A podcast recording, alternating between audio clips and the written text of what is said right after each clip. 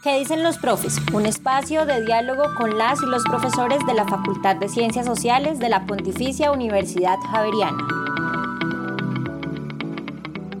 Bienvenidos a una nueva emisión de ¿Qué dicen los y las profes de la Facultad de Ciencias Sociales de la Universidad Javeriana? Hoy nos acompaña la profesora Janet Aldana, ella es profesora del Departamento de Sociología de la universidad. Janet es socióloga, tiene una maestría en sociología y un doctorado en historia. En el día de hoy vamos a conversar con ella acerca de el proyecto que en este momento está desarrollando y que se llama eh, de la creación colectiva a los unipersonales creación artística en tiempos de pandemia. Entonces, con eh, esta disculpa de conversar sobre este proyecto que Janet está desarrollando, eh, la primera pregunta que me gustaría hacerte, Janet, es eh, ¿cómo, ¿cómo, llega tu interés a, este, a estas temáticas? No tanto al proyecto, ahorita hablamos sobre el proyecto, sino en general a las temáticas del arte desde tu perspectiva, desde tu visión como socióloga. Pues eh, hola Samuel, pues eh, sí, como mencionaste, yo tengo formación en sociología en, en pregrado y en maestría.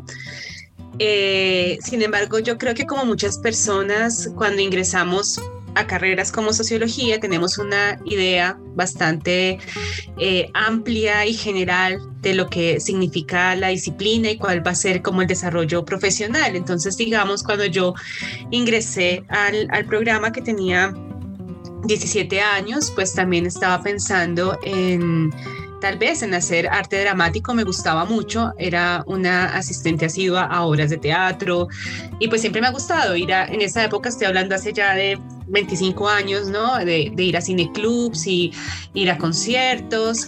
Entonces, en ese momento, digamos, eh, opté por la sociología, me sentía como más segura, si se quiere, por ciertas, eh, digamos, no sé, inclinaciones hacia ciertas problemáticas sociales y también cierto trabajo que ya había desarrollado en términos de lo que implica también aprender en estas áreas, ¿no? De leer, analizar, a diferencia de lo que implica también el trabajo en las artes escénicas, digamos, ahí hasta ahora estaba como, como iniciando. Entonces decidí por, por sociología, pero siempre mantuve el gusto por esas actividades artísticas. Em, y no sé, como que conecté la inquietud intelectual, investigativa y profesional a través de, del análisis de este campo que, que me gusta mucho, pero también lo disfruto, ¿no? Digamos, en lo que pasa a veces en carreras como la sociología, o bueno, en muchas de las ciencias humanas, particularmente pues antropología o en ciencias políticas, es que eh, por el tipo de temas el tipo de país en el que nos ha tocado vivir, eh, muchas veces trabajamos más sobre asuntos de violencia, de conflicto, desigualdad, que son temas centrales, pero que a mí particularmente eh, anímicamente me afectaban bastante. Entonces encontré en el arte como unas posibilidades también de entender la sociedad y de poder pensar en, en algunas contribuciones a ese, en ese cambio social, pero pues a través de la creatividad humana, a través del goce, del disfrute. Entonces, muy temprano decidí que, que quería eh, entrar en este campo que no era eh, el más común, ¿no? Ni, ni, mm, digamos, como no era donde más se desenvolvían las personas que estaban en ciencias sociales. Ahora sí, en esa época, yo recuerdo de, mi promoción, pues era la que trabajaba específicamente sobre, sobre arte. Y pues ahí me encarreté y siempre estuve muy cerca de ciertos grupos, entonces ahí se fue alimentando eh, de manera conjunta el interés en las ciencias sociales, en sociología y la investigación en artes. Vamos a una pausa del podcast que dicen las y los profes y ya volvemos.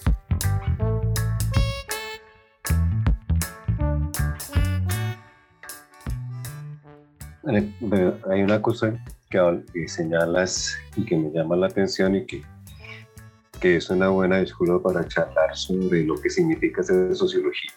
Y es que en, varios momentos dijiste eh, que te gusta mucho el tema que, que elegiste.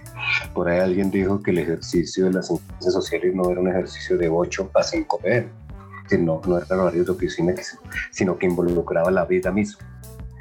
desde tu interés por el arte y esto que, acabas de señalar de cómo hoy el interés por, eh, por el arte, por lo que en términos generales se llama los productos culturales que, que se ha incrementado, eh, ¿qué reflexión haces sobre lo que significa hacer sociología? Sí, yo, yo, bueno, no solamente porque soy socióloga, sino también porque soy docente, nuestro trabajo eh, bueno, y, como socióloga también pues soy investigadora, por supuesto, pero nuestro trabajo no es como un trabajo de oficina donde uno sale y ya hace clic y piensa en otra cosa y los fines de semana, eh, sino que todo el tiempo, ¿no? Se está, se está pensando eh, sí, sobre, sobre lo que uno está desarrollando esos temas, además porque siempre está atravesado por unas condiciones muy particulares que tienen que ver con todo el entorno social, o sea, no es como eh, la sociología por sí misma, es una ciencia que eh, trabaja sobre eh, la comprensión del comportamiento humano, de las interrelaciones y hasta donde se le mire o como se le quiera tomar, dependiendo de distintas perspectivas, también las posibilidades de, de transformación. Y además porque yo creo que cuando uno estudia estas carreras, eh, también, eh, si, no, si, no, siempre es consciente, eh, digamos, de una manera muy racional, siempre se siente cierto malestar con que algo no anda bien. Entonces, digamos, son varias condiciones que, que siempre van con el ejercicio de, la sociología. y entonces, a, mí no me parece tan bueno o chévere que no se pueda hacer como de manera permanente esta separación entre, entre el mundo laboral profesional y la vida personal. Em, me parece que uno sí tiene que tener como, como esos, esos límites ¿no? y esos bordes definidos. Pero eh, yo personalmente creo que quienes analizamos campos como este, el artístico, eh, bueno, u otros colegas sobre lo festivo y demás, que atraviesan, como mencioné antes, por, por, por un lado el goce, el disfrute, el placer, eh, que implica la apreciación estética, pero por otro lado también con la idea de, de, de tener, no reivindicar, pero sí de tener presente lo que implica eh, esos espacios del ocio, del no trabajo, en, la, ocupación que a veces se entiende como un tiempo perdido. Entonces, en esa conjugación de, de, temas, pues sí, yo me fui encontrando como, si se quiere, un camino más eh, llevadero de desarrollar esos dos ámbitos, tanto la, vida profesional, que cubre mucho tiempo para que nos, nos dedicamos a las ciencias sociales, eh, con algo que, que, a mí me parece que es crucial cuando uno hace investigación y es... Eh, sobre temas que lo apasionen realmente, ¿no? Que uno, porque a veces, digamos, hay trabajos de investigación como los de una tesis doctoral, por ejemplo, que puede cubrir varios años, eh, donde son muchos meses hablando con personas en la misma área, entrevistas, fuentes secundarias, lo que sea. Entonces puede ser algo que, que termine hostigando, ¿no? O como digo, otros temas que son eh, mucho más, no sé si decirlos, fuertes eh, de procesar anímicamente. Entonces para mí siempre fue muy importante que eh, yo le pueda construir un sentido a lo que estoy haciendo. Pero no solo quisiera verlo desde mi propio trabajo, desde mi propia experiencia, sino también porque considero que eh, estos ámbitos, insisto, del placer, del ocio, ¿no? que no están relacionados o que no se pueden medir directamente con utilidades inmediatas, eh, también son muy importantes socialmente y se tienden a desdeñar, ¿no? Cuando no sé, en términos ya de, pensar cómo organizar socialmente eh, ciertos grupos humanos, pues se privilegia lo económico, lo político, ¿no? Y siempre hablamos de lo cultural como en temas muy gruesos, eh, ya desde la vida cotidiana o en ámbitos más acotados como el artístico. Entonces, también considero que son espacios muy importantes donde se construyen una serie de imaginarios, de valores, todo el tejido social. Eh, y en, el caso que, que digamos, estoy profundizando, eh, actualmente eh, cuando están relacionados con la creatividad humana, ¿no? Que es algo que se ejerce diariamente en la vida cotidiana, no solamente para hacer grandes obras.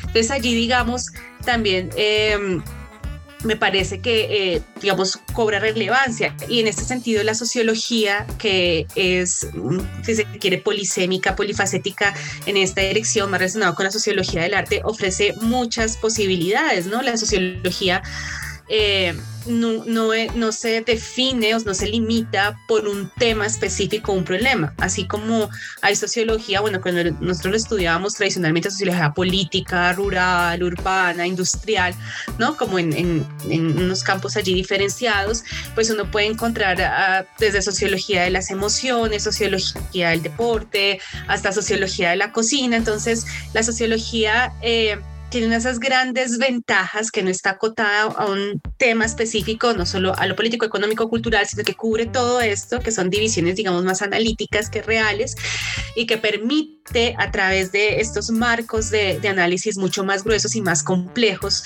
eh, poder entender eh, lo que nos interesa, que pues en últimas es, es el ser humano y estas interrelaciones.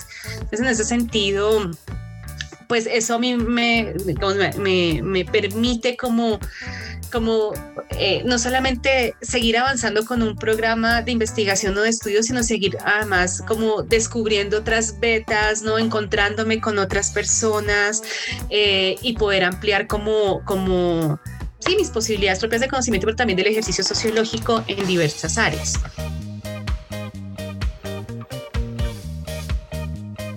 Vamos a una pausa del podcast que dicen las y los profes y ya volvemos.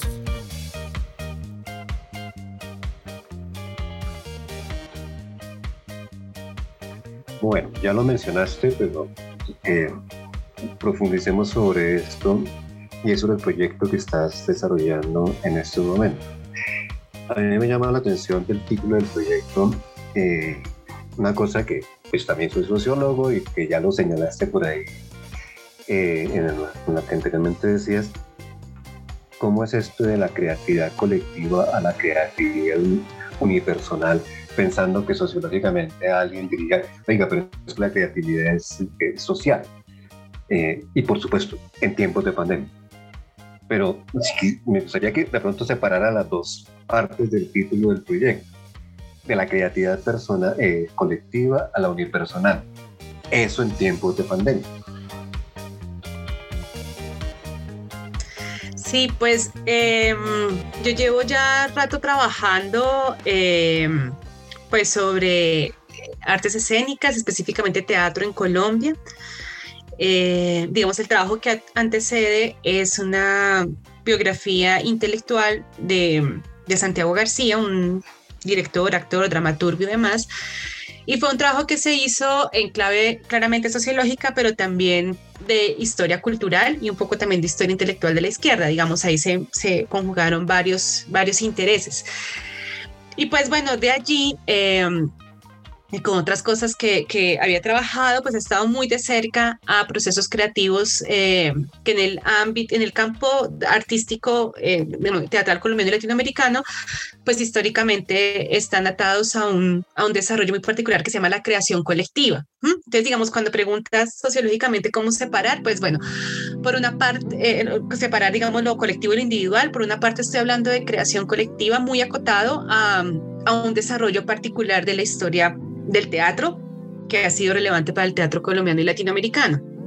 Y cuando mencioné a Santiago García, pues allí uno de los grupos que más trabaja esto es, es la Candelaria. Entonces, claro, sociológicamente nosotros podemos entender que cualquier creación humana en últimas es una creación colectiva, a pesar de que cuando hablamos del arte, estamos hablando más o menos para Occidente en el Renacimiento, ya empieza a figurar como la idea del autor o del creador individual con nombre propio, ¿no? Que ya se firma y esta firma es importante para darle pues unas características y para incluso pues la valoración artística de la obra.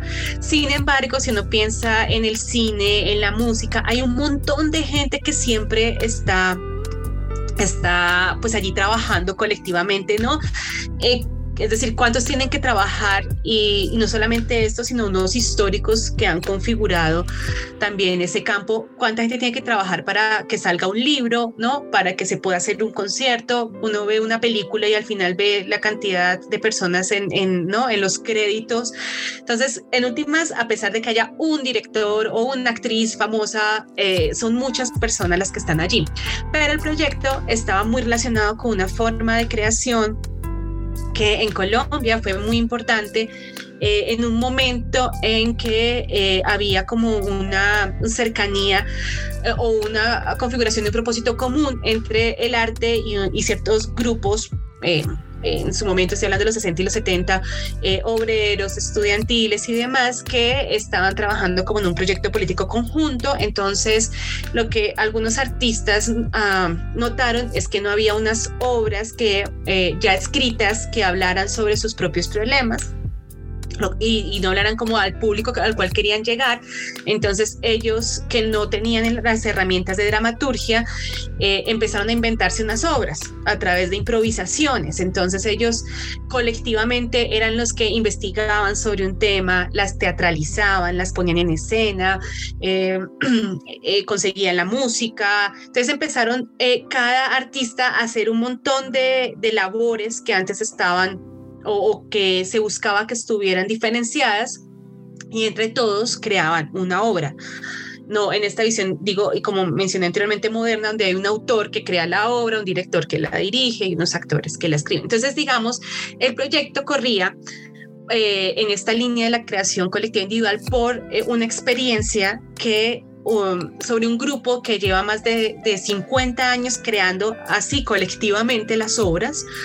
Eh, y llegó un momento en que antes de la pandemia, por ah, particularmente, pues no por cambios entre los miembros del grupo, pero también porque eh, había el, como el líder la cabeza como director ya no estaba, entonces dijeron, no, no queremos por ahora más esta creación colectiva. Ellos ya habían tenido unos intentos previos de, de, de dirección individual, bien, otros dramaturgos, pero dijeron, ah, vamos a hacer un pare y eh, cada quien va a hacer su propuesta. Entonces, en ese momento, esa propuesta implicaba de, de, unipersonales, de monólogos, implicaba romper con todo un ejercicio que han desarrollado históricamente, no solamente en la creación artística, sino en la formación como artistas. Eh, y se lanzaron a hacer estos unipersonales, que es otro lenguaje, ¿no? Claro, apoyados por todos, es un grupo grande. Entonces, yo inicialmente con, con el proyecto, pues... Eh, quería como registrar qué pasaba con esta experiencia. Insisto, más fijándome en la creación, porque algo que pasa con con lo que hasta el momento se ha desarrollado en sociología del arte es que se concentra mucho más en la recepción y en la creación de la obra misma y del valor artístico a través de lo que ocurre en esta recepción. Entonces, eh, a mí me interesa ahora pescar más qué es lo que pasa en este proceso creativo de unas personas que hacen algo para comunicarle esto a unos otros y cómo lo entienden estos otros. Y en ese entendimiento también ahí ocurre otro proceso creativo. Y en esas estábamos tratando de mirar el proyecto. Eh, pues siempre no es fácil porque es meterse como en la vida de, de, un grupo, en su quehacer diario. Y justamente llegó la pandemia. Eh, y cuando llegó la pandemia, eh, eso tuvo varias implicaciones, digamos, unas para, para el propio ejercicio sociológico y es eh, eh, cómo se corrieron todos los tiempos, cómo vivir ante una situación inusitada que nadie se esperaba y perder algo fundamental para, para nosotros y nosotras en el campo, que es, pues es el trabajo de campo, ir, hablar, observar, ¿no? Etcétera pero con también la dificultad que se le presentaba al grupo. Estamos hablando de un grupo de teatro cuya actividad se sostiene en el trabajo de unas personas en un escenario en relación con otras. El teatro es un arte vivo, efímero. Hay teatro que es grabado, sí, pero no es, la experiencia no tiene nada que ver con lo que ocurre en una sala de teatro. Entonces ya eran unos artistas que estaban en unas búsquedas profundas para hacer estos unipersonales y luego tienen que encerrarse en sus casas, eh, hablar con ellos mismos o con quienes vivieran allí. Eh, es un grupo que no tiene una larga experiencia en el manejo audiovisual, hay otros que sí ya lo tienen, este no, Ah, en algunas obras ya lo habían intentado, pero no como el, lenguaje a través de, de, estos medios visuales es muy distinto al, al que tienen que realizar eh, corporal y escenográficamente en las salas. Entonces, para ellos fue todo un reto no solamente aprender nuevos lenguajes, sino, y algo que es muy interesante que he encontrado con el proyecto, es que la afectación de la pandemia, por ejemplo, para este tipo de artistas, no fue solamente una afectación digamos, en términos laborales, que no pudieran ir a sus espacios de trabajo, no pudieran tener el público con el cual además se sostienen en buena parte en giras, en festivales y demás, sino que también para ellos era un problema existencial eh, profundo, porque siempre están ante un otro, un otro que es ese público que esperan ver y con el cual esperan establecer esa, esa comunicación, pero también para ellos el otro es este compañero o compañera que siempre los está acompañando en los procesos creativos, ¿no? Eh, y, dice, bueno, esta escena funciona, aquí no se entiende, aquí se cae, bueno, o vente, colaboro con esta parte de escenografía, me parece que yo aquí en la parte musical. Entonces, eh, fue enfrentarse inicialmente para ser honesta, digamos, hasta ahora como que, que está agarrando mucho más cuerpo, ya, ya la, la parte creativa está en algunos unipersonales, pero también nos falta como todo el trabajo de reconstrucción y de, y de confrontación con ese, con ese público. Pero, pero la pandemia llegó también para, eh, sirvió mucho también para cuestionar el, el propio trabajo eh, artístico, incluso con unipersonales.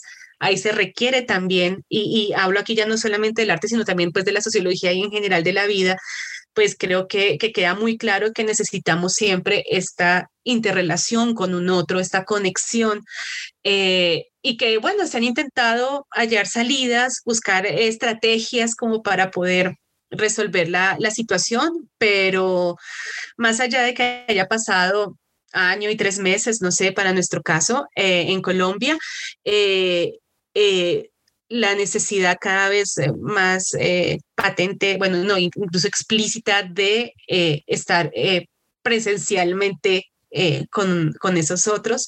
Entonces, a pesar de esas estrategias, como, como también hay un ejercicio reflexivo y como de entender qué es lo que significa esta manera de, de, de lo, de lo, de lo personal, del contacto, de la escucha, ¿no? Y de, eh, porque incluso es de verse a los ojos, que es muy distinto al ver una pantalla, ver una cámara, ¿no?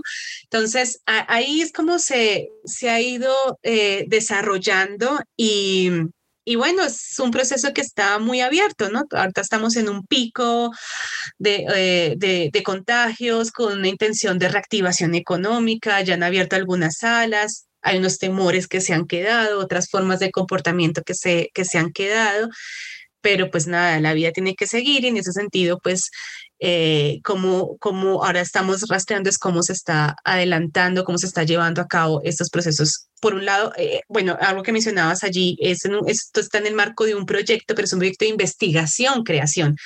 Eh, y entonces, pues ellos están, en el grupo, están trabajando mucho esta parte creativa y yo estoy más acompañando y eh, adelantando la, la parte eh, investigativa y bueno, vamos a ver qué resulta del encuentro de, de estos dos momentos.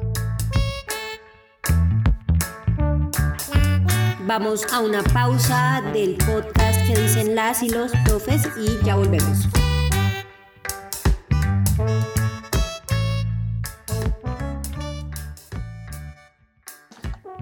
Hay una cosa, pues escuchándote en esta última parte, eh, alguien por ahí, a propósito de un trabajo que hacemos, nos decía que ustedes están buscando el santo grial.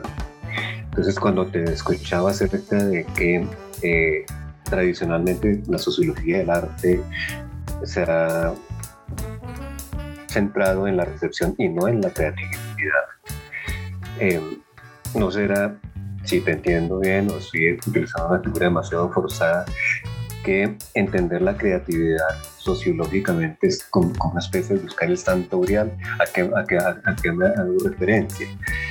Eh, con esto que reflexionas sobre la pandemia, cuando te escucho, a mí se, se me hace la figura, yo no sé nada de teatro, eh, que como que esta creación individual era como una especie de la trasescena de la creatividad, es decir, de cómo los individuos se enfrentan a sí mismos eh, y como que en términos de un escenario están cada uno detrás de escena antes de salir a encontrarse con nosotros, eh, como que pareciera que es una condición de laboratorio, comillas, de lo que es la creatividad, o estoy forzando demasiado, de cómo los individuos, eh, cada uno en su casa, como tú dices, enfrentaba a sí mismo y máximo a quienes los rodean, eh, ponerse en la creatividad, pero que necesariamente en algún momento tienen que encontrarse con los otros.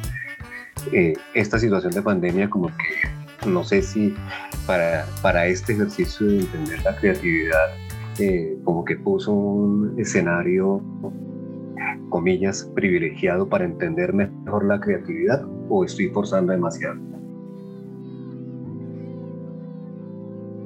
pues Mm, no sé si, si forzando, claro, porque cuando uno se pregunta ya en términos artísticos por la creatividad, eh, hay, una, hay una construcción histórica donde, como ya lo mencioné, digamos, si se quiere moderna, como se le quiera tomar sin la discusión sobre la palabra moderno, se considera como un acto muy individual, y más porque en el caso del arte, pues el artista se, se, mm, construyó como este ser individual, único, encerrado en su cabeza, ¿no? Y que, que de allí salen como esas grandes ideas.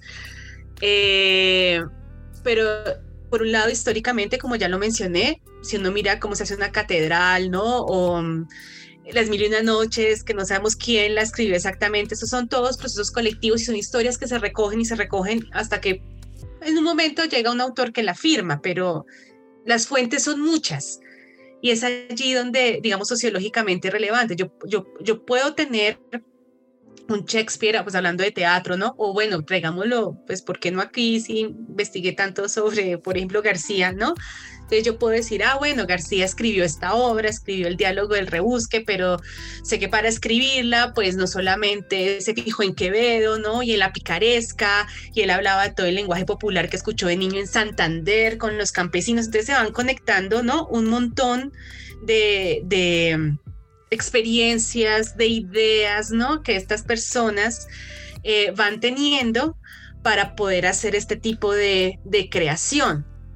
Entonces, digamos, cuando yo, cuando busca, dices esto del santo grial, es que yo creo que cuando mencioné que la sociología se concentra más en la recepción, es porque, y no creo que esté mal en, en algún punto, ¿no? Y es cómo se registra el surgimiento de ciertas instituciones, ciertos agentes, ciertos espacios que van definiendo qué es arte, ¿no? Porque el arte no hay una definición unívoca, sino que corresponde a los grupos que en algún momento quieren mencionar que algo es arte. ¿no? O sea, quienes hicieron estas pinturitas en las cavernas no estaban haciendo arte por sí mismo, ¿no? Como algo de, entretenimiento. Luego le pusimos arte rupestre. Eh, y me parece que eso no está mal, que ayuda a entender por qué se desarrollan ciertos estilos, porque hay unos artistas que se conocen contemporáneamente y otros que tienen que pasar años para que alguien lo descubra. Hay una sociología muy interesante sobre los gustos, ¿no? pero eh, luego en el camino me fui encontrando, eh, no sé, por qué, por qué ciertos temas o por qué ciertos sonidos se repiten eh, más allá como de ciertos lugares o ciertos grupos, ¿no? Y ahí me fui encontrando con otros autores que están buscando, otros investigadores que están buscando como lo que ellos llaman definiciones transculturales de, del arte y no están ligados directamente a las ciencias sociales, están más ligados a, la psicología, a las neurociencias, etcétera, para ver qué es lo que pasa. Entonces son dos campos muy, muy divergentes, eh, pero que, digamos, están empatando. Sin embargo, eh, cuando tú ya pones el ejemplo, bueno, esta pandemia que pone en su lugar privilegiado a cada uno, Claro, cada uno está forzando esta capacidad creativa, pero la está forzando en, por las condiciones inusitadas, pero la está forzando con todo un acervo, con todo un conjunto de elementos que ya tienen como herramientas, como una caja de herramientas que les permiten, y estas han sido adquiridas colectivamente. O sea, no quiero negar que ciertamente hay procesos únicos cerebrales como cada uno ve, hay estudios muy chéveres de qué pasa con los esquizofrénicos, qué pasa cuando uno es daltónico, bueno, pero la forma en que un artista logra establecer una comunicación de algo que es muy personal y que llega a una interpretación de otros, tiene que ver con todas esas experiencias colectivas. Entonces, en últimas, no es como eh, yo conmigo mismo en mi cerebro, ¿no? Este aceite de Homo clausus, sino que tiene que ver con estas, estas interrelaciones. Y eso ha pasado con la pandemia. Así estemos encerrados, enclaustrados, ¿no? Incluso como respondemos, entre comillas, individualmente, tiene que ver con todas esas herramientas que colectivamente, históricamente también hemos eh, adquirido, ¿no? Y que podemos usar en estos momentos. gracias, Janet. Creo que con el trabajo que, que viene realizando, y particularmente esta última parte, ¿no? Quiero decir que todo no ha sido muy interesante, esta última parte de, cómo encerrados seguimos siendo seres relacionales y además en campo como el arte creo que es bastante sugerente el trabajo que están haciendo. Muchas gracias. No, gracias a ti. Este podcast contó con la participación de la profesora Janet Aldana y el profesor Samuel Vanegas del Departamento de Sociología y fue producido por la Unidad de Gestión de Investigación y la Coordinación de Comunicaciones de la Facultad de Ciencias Sociales de la Pontificia Universidad Javeriana.